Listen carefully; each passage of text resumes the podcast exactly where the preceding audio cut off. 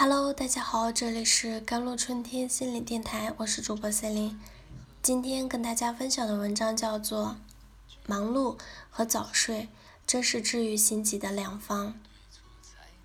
有时候你之所以过得不快乐，无非是因为赚钱太少，而且还睡得不好。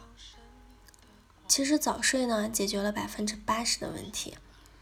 我有个好朋友，当年就曾因为失恋的影响，不仅仅丢了工作，甚至还丢了健康。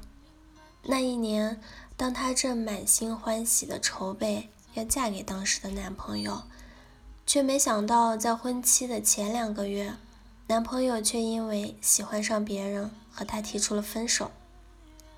因为这段持续了七年的感情。与她来说，几乎是霸占了生命里最重要的位置。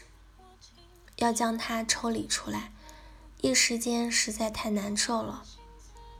他有试图去挽回那段感情，但都无能为力。于是便引发了漫长的抑郁期。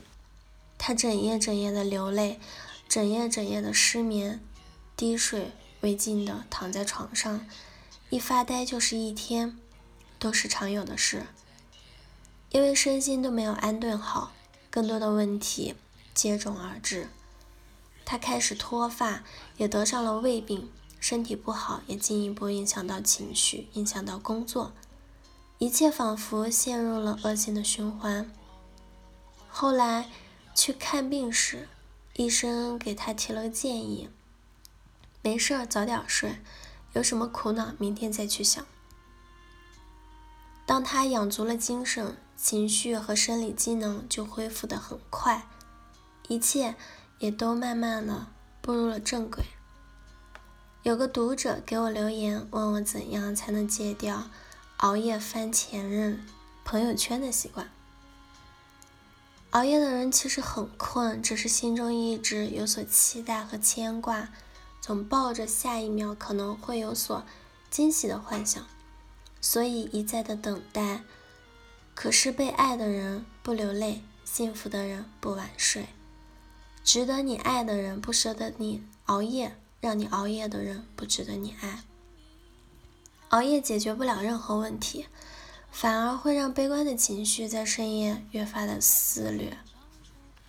倒不如到点了蒙头大睡，养足了精神，再去面对一个能量满满的自己。生活还有什么坎儿你过不去？依我看，你所有的问题都可以通过多挣钱来解决。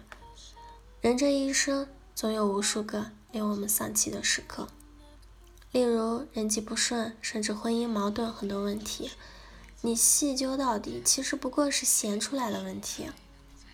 朋友和我讲过他的故事，在他人生最闲的那段时间，却是他最困顿的时期。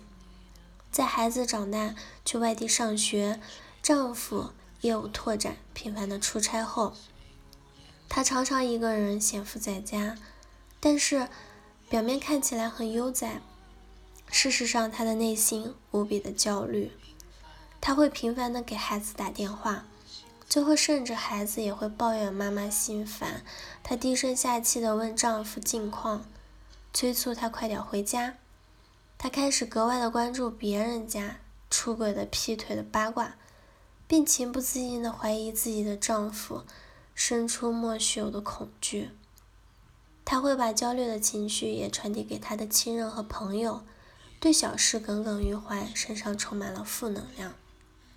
要是遇到紧急花钱的事儿，总是可以轻易的挑起她最敏感的神经。终于，在一次和丈夫的大吵之后，经过一场的反思，她决定重拾技能。投入职场，如今他已经在原有的岗位上干得风生水起了。当你有钱有事业的时候，你的格局是会被相应的打开的，你不会被家里的四方天地所局限。相反，你可以去探索广阔无垠的碧海蓝天。你没空，是猜刚刚那个女人为什么白了你一眼。也没空去追踪丈夫为什么昨晚晚回一个小时家，更没空一天到晚打 N 个电话抱怨生活的琐碎。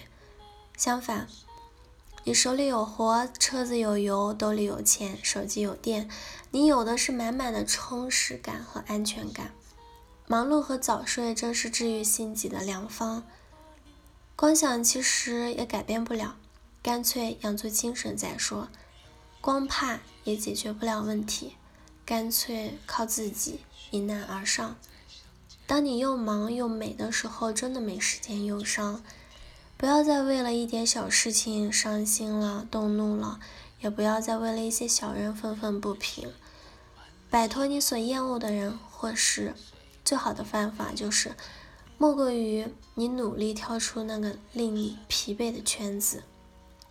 有句话说得好，所谓的好日子不过是吃好睡好，所爱之人全部安好。福南说，这个世界上并不是一定每个人都有条件或者运气。活成比其他人更出色的人，但是比起物质和社会地位的提升，我更希望，即便就是个普通人，开普通的车，住普通的小区，我们不管遇到多大的难处，都能始终的追寻生命里最光彩的一面，不带任何的戾气，活得上进且平和。没事儿早点睡，有空多挣钱。最后，你就会发现，那些曾经以为熬不过去的事儿，居然已经都过去了啊！好了，以上就是今天的节目内容了。我是 c e l i n e 我们下期节目再见。